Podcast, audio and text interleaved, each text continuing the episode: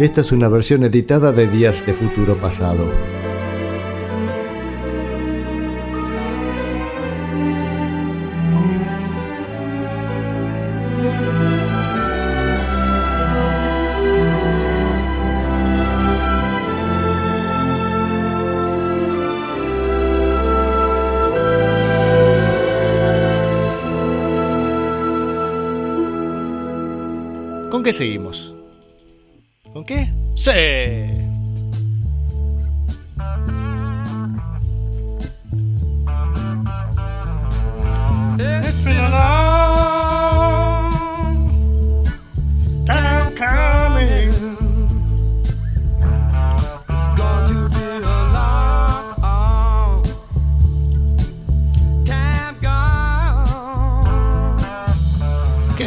Momento dedicado a Crosby, Stills y Nash. Ahora que veo la letra no es tan complicada, podría aprendérmela si la voy a cantar, ¿no?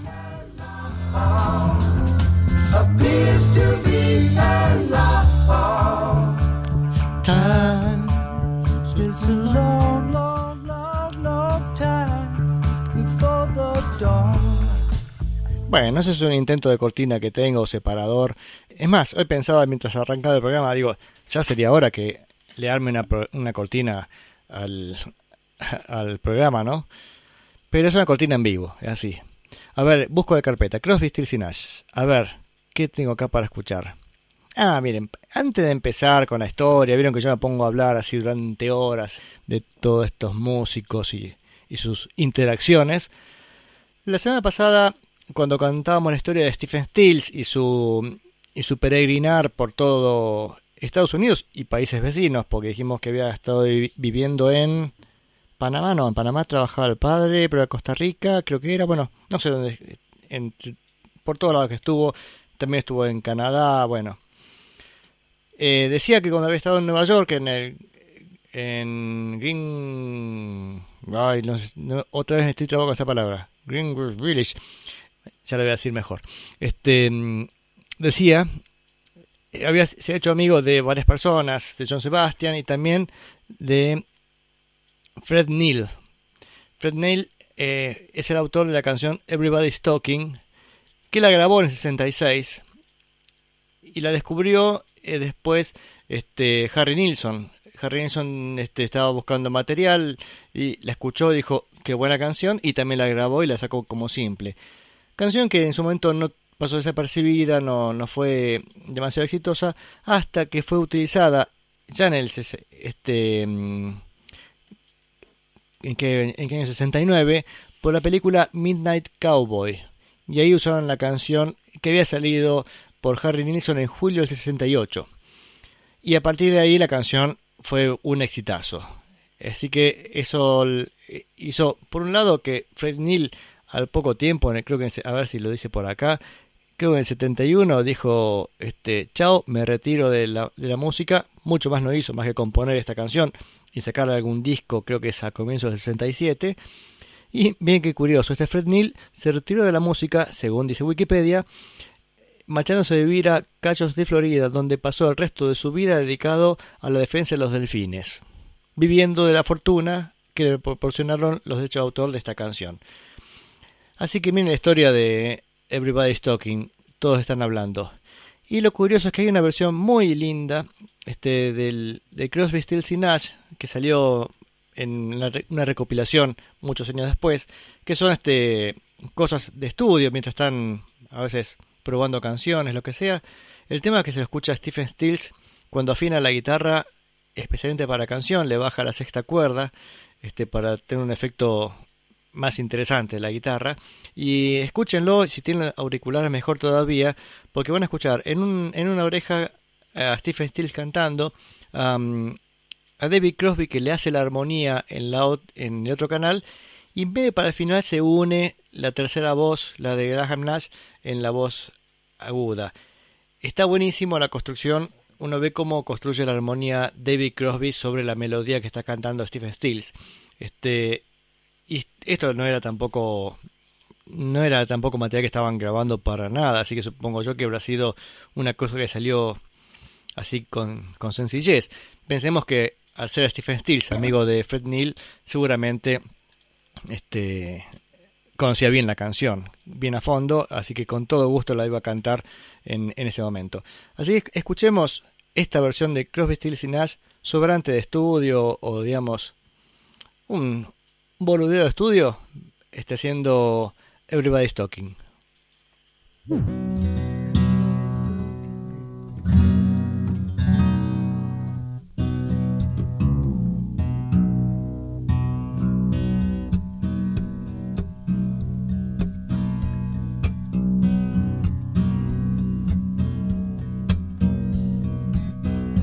Everybody is talking Can't hear a word they say. Only the echoes of my mind.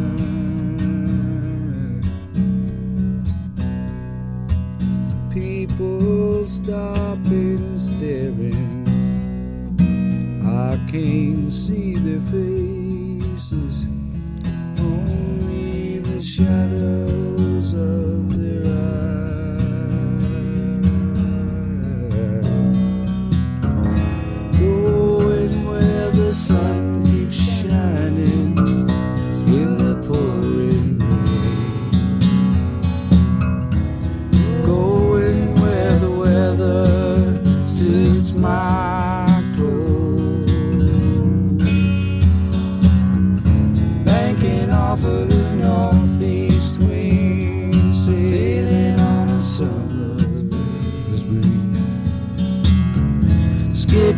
over the ocean like a stone.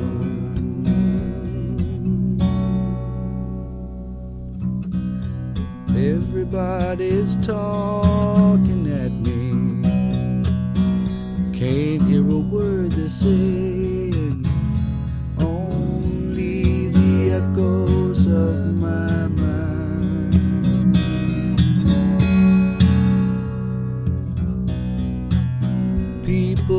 People stopping, staring.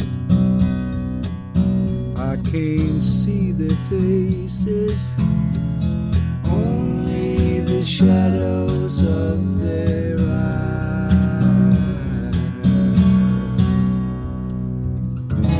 Going where the sun keeps shining through the pouring rain. Going where weather suits my clothes.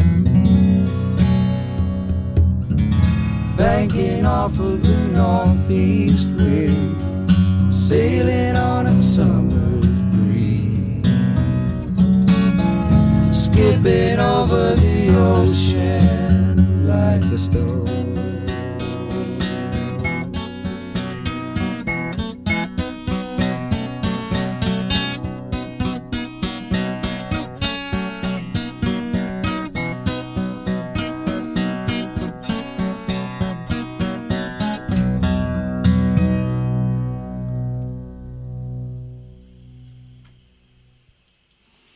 Maravilloso. No sé. ¿Qué puedo hacer? Ponerme de pie, aplaudir.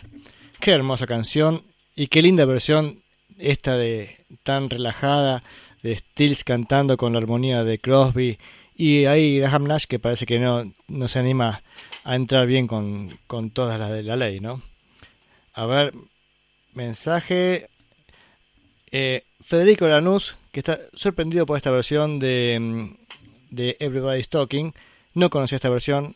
Claro, este, ya sabemos que él este, suele omitir algunas canciones. Digo esto porque un mensaje de otro programa. Bueno, no quiero hacer un chiste interno. Saludos. ¿En qué estamos? A ver, ¿en qué estamos? ¿En qué estamos? En la historia de Crosby, Stills y Nash. Uf, esto va a ser largo, esto va a ser largo, así que les pido paciencia. Porque bien, si David Crosby había estado en Londres con George Harrison, parece que en el año 67, por ahí, y comentó que los Birds no eran lo, suficientemente buenos músicos para él.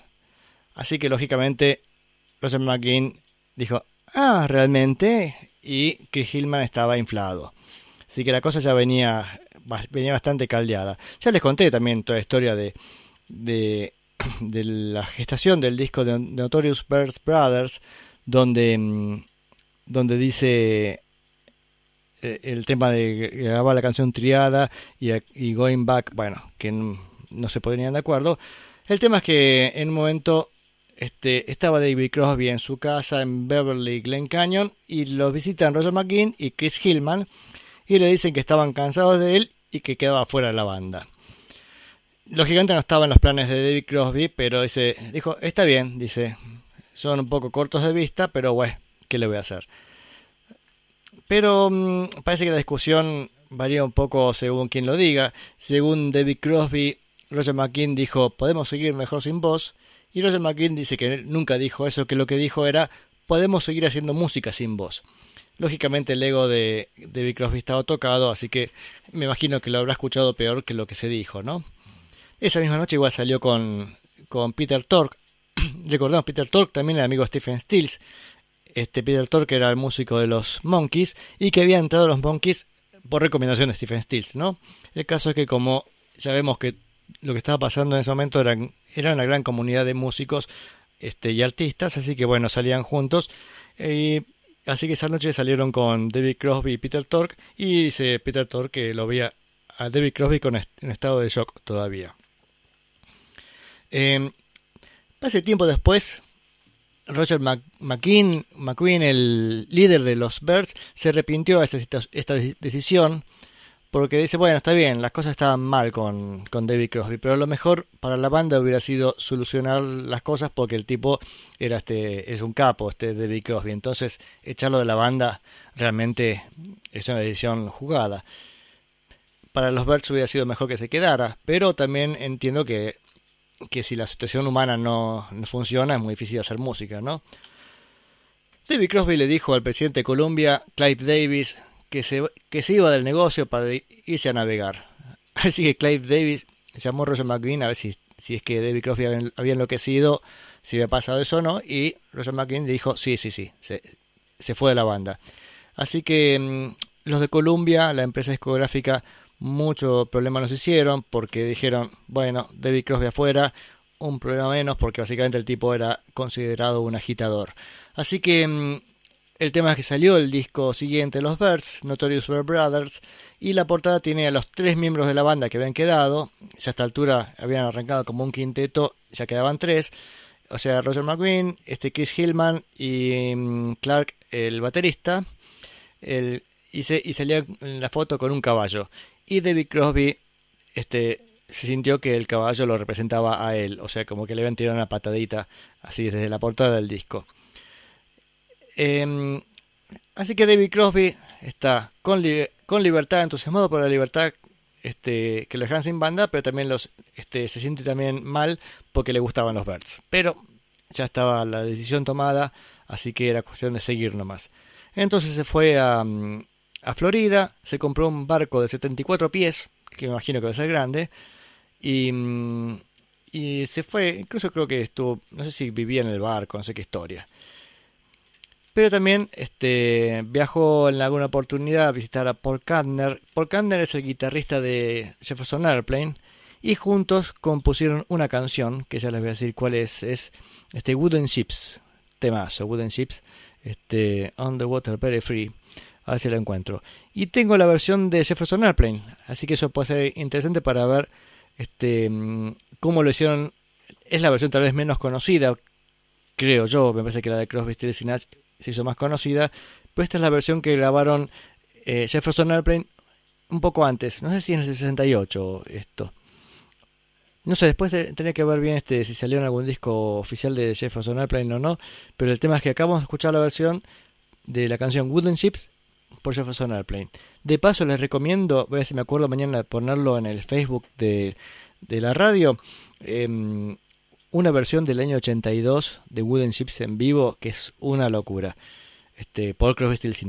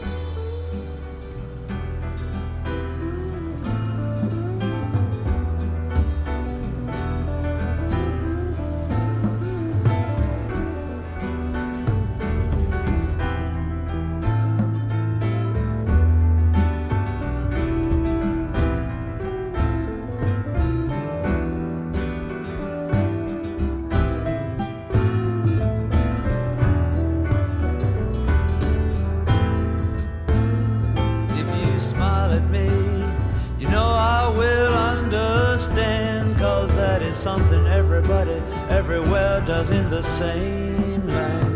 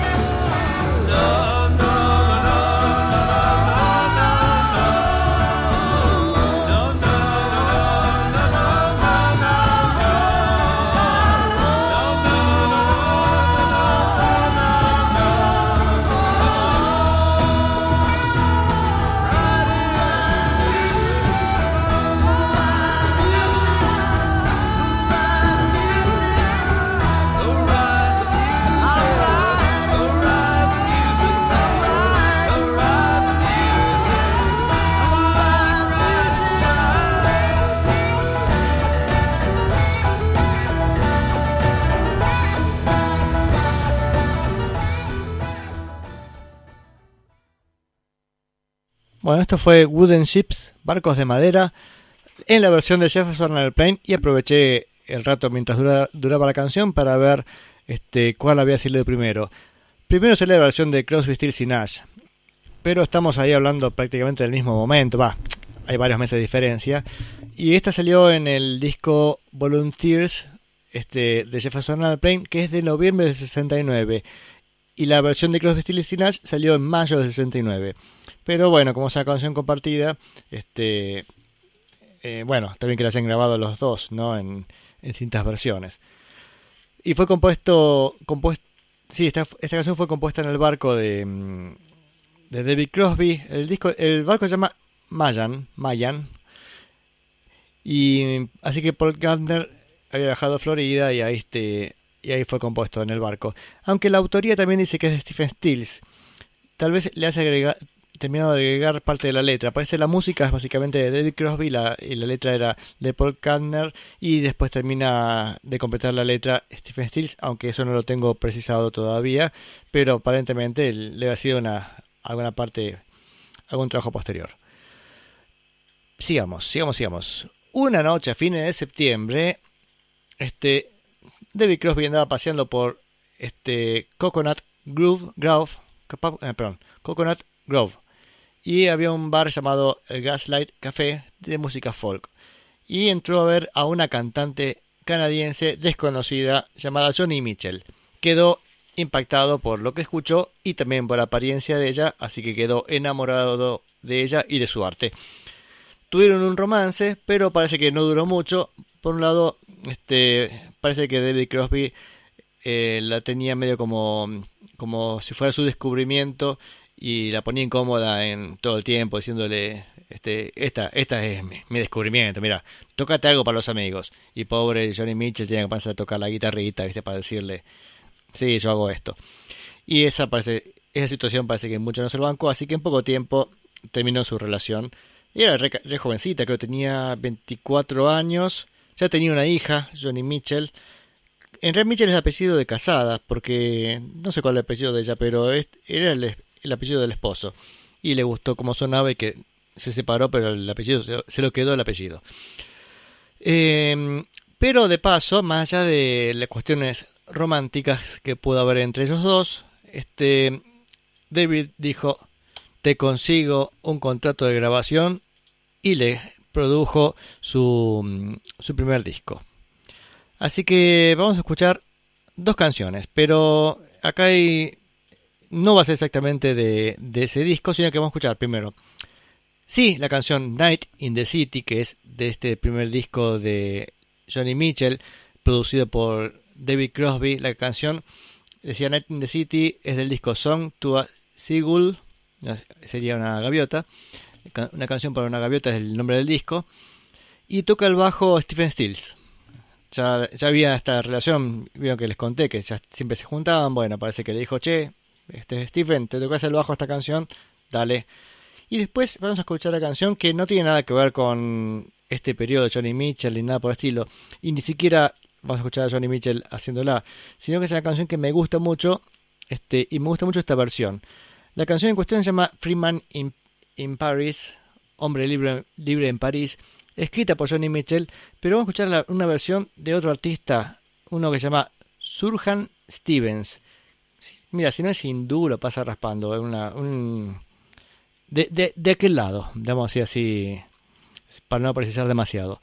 Pero vamos a escuchar dos canciones de, decía, de Johnny Mitchell, una de este disco en cuestión, que es el producido por David Crosby, y después otra canción de ella, pero en otra versión que no tiene nada que ver, es muy posterior, así que no tiene nada que ver con el sonido, pero a mí me encanta. Y de paso vemos este qué hacía también este, qué componía Johnny Mitchell.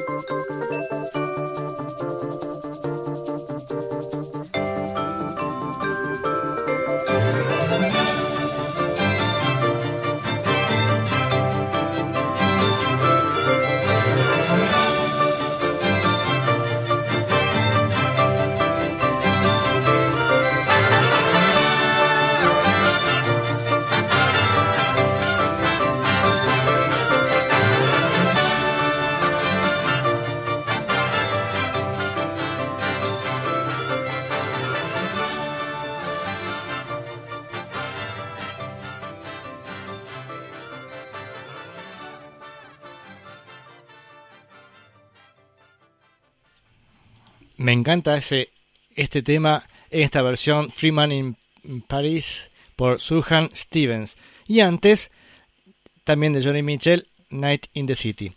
Decía, eh, ambas canciones son de Johnny Mitchell, pero una es una es un homenaje que le han hecho en un disco muy posterior, pero la versión es excelente.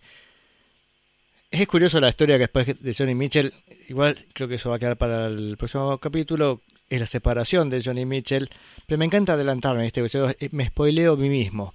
Este, cuando Johnny Mitchell estaba cansada, digamos, de Crosby, de sus este, infidelidades también, porque aparte ya Crosby estaba saliendo con una chica que era como especie de presidente del club de fans de los Birds, este mm, Hilton de apellido, bueno, ya vamos a ver cómo se llamaba, este y eh, entonces Johnny Mitchell se enteró y se cansó de la, sit- la situación, entonces le dijo, che David, compuse una canción y le y dice la canción, la letra era así como que sos un miserable, una rata inmunda, o sea, le tira así 200.000 patadas, este, mira, dice que lo, le tocó la canción mirándolo a los ojos, diciéndole todas las cosas que tenía que decirle, y en cuanto terminó la canción, la volvió a cantar de punta a punta, y así que se lo, digamos, cortó la relación de David Crosby con una canción. Igual siguieron siendo amigos, a pesar de todo, y aparte decía, tampoco fue un romance que haya durado demasiado.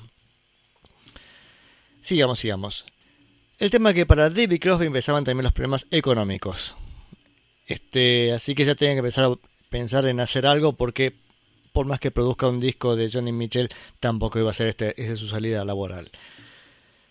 En el 68, a comienzos del 68, graba un par de demos de canción Games y Laughing, Laughing Riendo, que es una canción después sale en el disco del 71, y If I Only Can Remember My Name, el nombre del disco de David Crosby, si tan solo pudiera recordar mi nombre, es un temazo también, medio así como bastante fumado y volado, pero ya la tenía compuesta de, de esta época. Pero vamos a ver este que pasaba en paralelo, porque está ahí, es hemos, esta especie de mm, limbo en el que había quedado David Crosby. Pero también se presentaba una situación similar para Stephen Stills. En marzo del 68, Buffalo Springfield van a ver a, a que era su manager o especie de líder, no sé, su su mecenas, no sé qué cacho era este el, el Tegun, que era, este, estaba en la industria discográfica, y le dicen que se separaba la banda. Parece que el tipo quedó bastante sentido por esa, esa noticia, es más, casi hasta las lágrimas quedó sentido, este, porque le parecía que el Buffalo Springfield era, una, era un buen producto, un- una promesa, y lamentablemente se separaba. Hoy escuché un reportaje hecho en esa época, así como tal vez del 68, 69, reportaje de Neil Young, este, explicando por qué se separaban, porque también, perdón, también busqué un reportaje de Stephen Stills en el que dicen, ¿por qué se separó Buffalo Springfield? Y Stills dice, pregúntale a Neil Young, este, o mejor dicho, ¿por qué se había ido Neil Young? Pues fue ese el detonante, ¿no? Y, Neil Young dice algo así como, este, que la relación no estaba bien en- dentro de la banda, que su última canción, I Am a Child, este, había sido grabada básicamente por el baterista Dwayne Martin y él, o sea, como que él grabó 200.000 capas de guitarra, todos los instrumentos, y que el resto de la banda no aparecía. Entonces le parecía injusto que tuvieran mérito este, por cosas que no hacían. Sí, está bien, qué sé yo, o sea, pero ta- también diría, ¿por qué, me pregunté a Neil Young, ¿por qué no quisieron tocar con vos en tu canción? Tal vez también tuviera que ver con el ego de Neil Young, ¿no? Pero eso es una conjetura mía. El caso es que volvamos a, a esta separación de Buffalo Springfield. Este, en- Stephen Stills se pone en contacto con Bill Harberson. Bill Harberson, que era un técnico de grabación, que había trabajado en la grabación de, mm, de los, por ejemplo, del recital de Monterrey Pop. Trabajaba en, en eso y le consigue unas horas de estudio. Entonces le, da la posibilidad a Stephen Stills de grabar una canción que sería, digamos, un demo. Y la canción es 49 by 49 by Vice. O sea, 49 adioses. ¿Qué dice este, este hombre, Bill Halverson? Dice que Stills era inagotable, o sea, no se cansaba nunca. Este, le grababa la canción una y otra vez.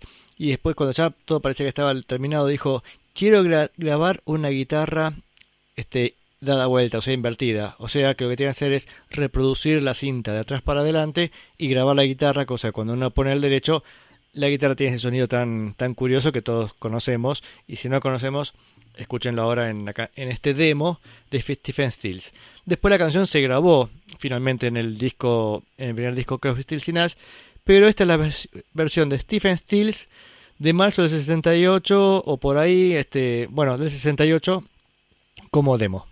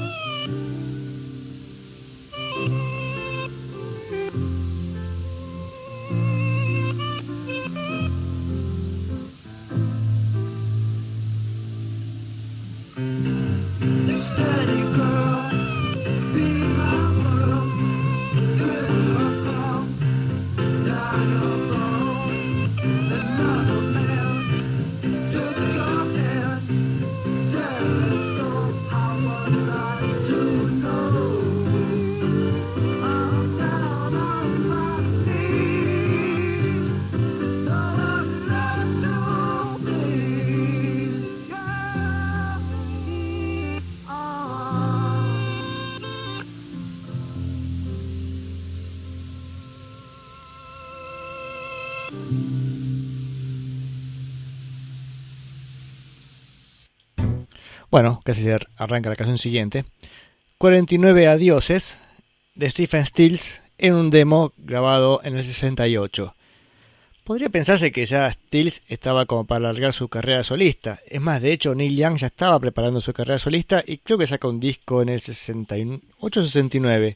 Ya supongo la semana que viene tendré ese dato. Pero ahí nomás saca, saca un disco.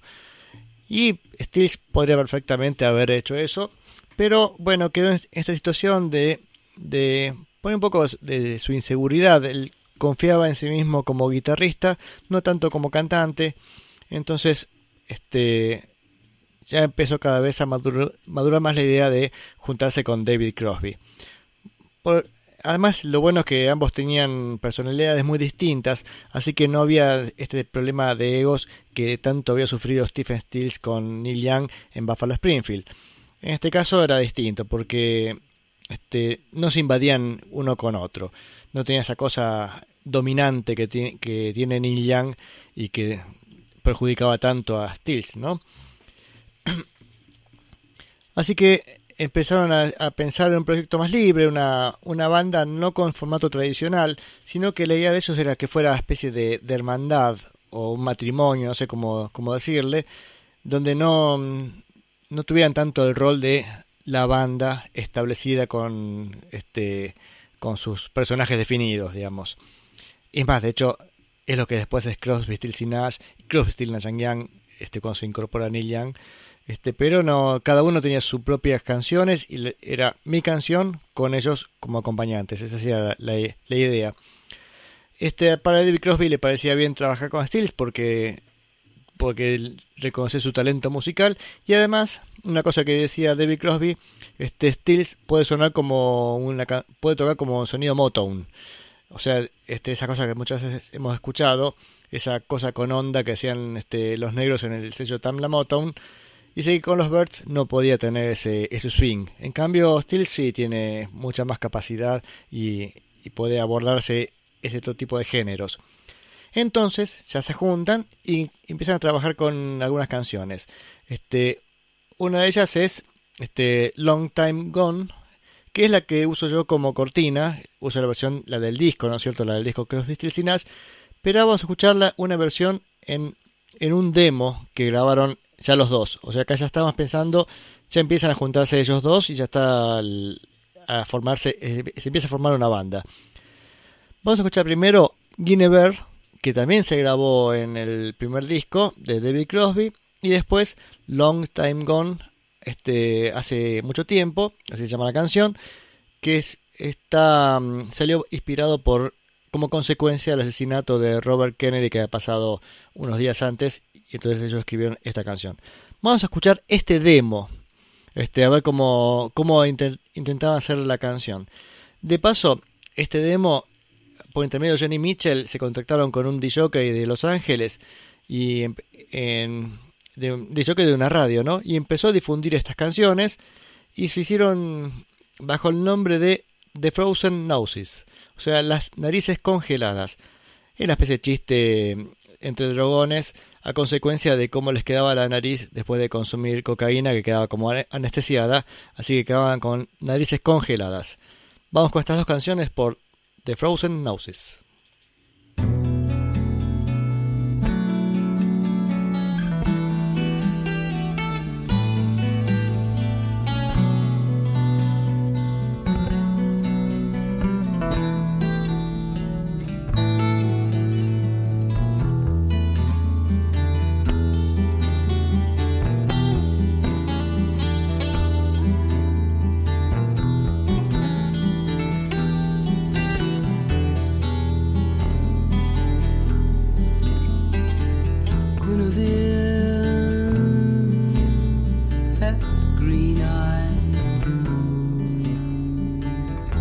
like you.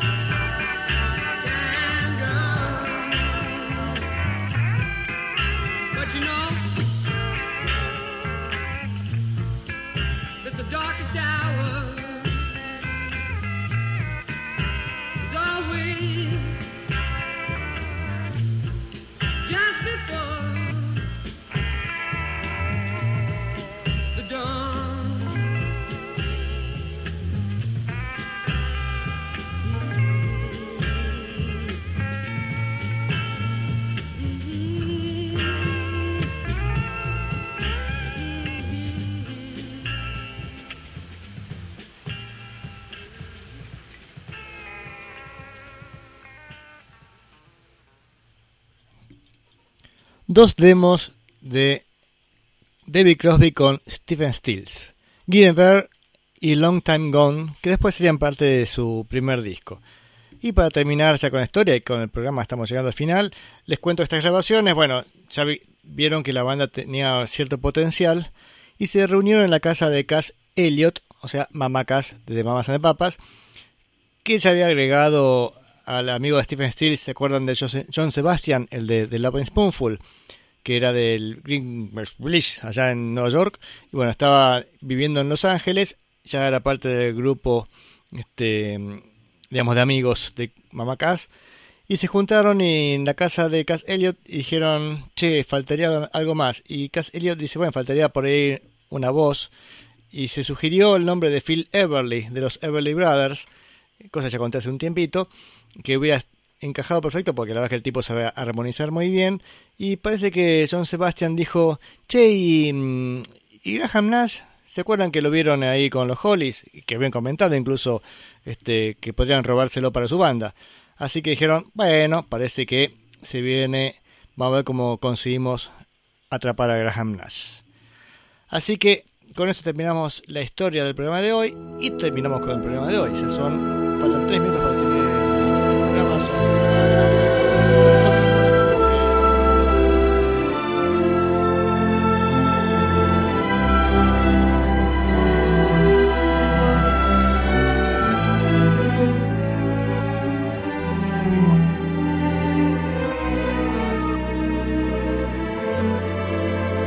Hola, Saborutu Fetsai de Dada y de nuestro Danusate.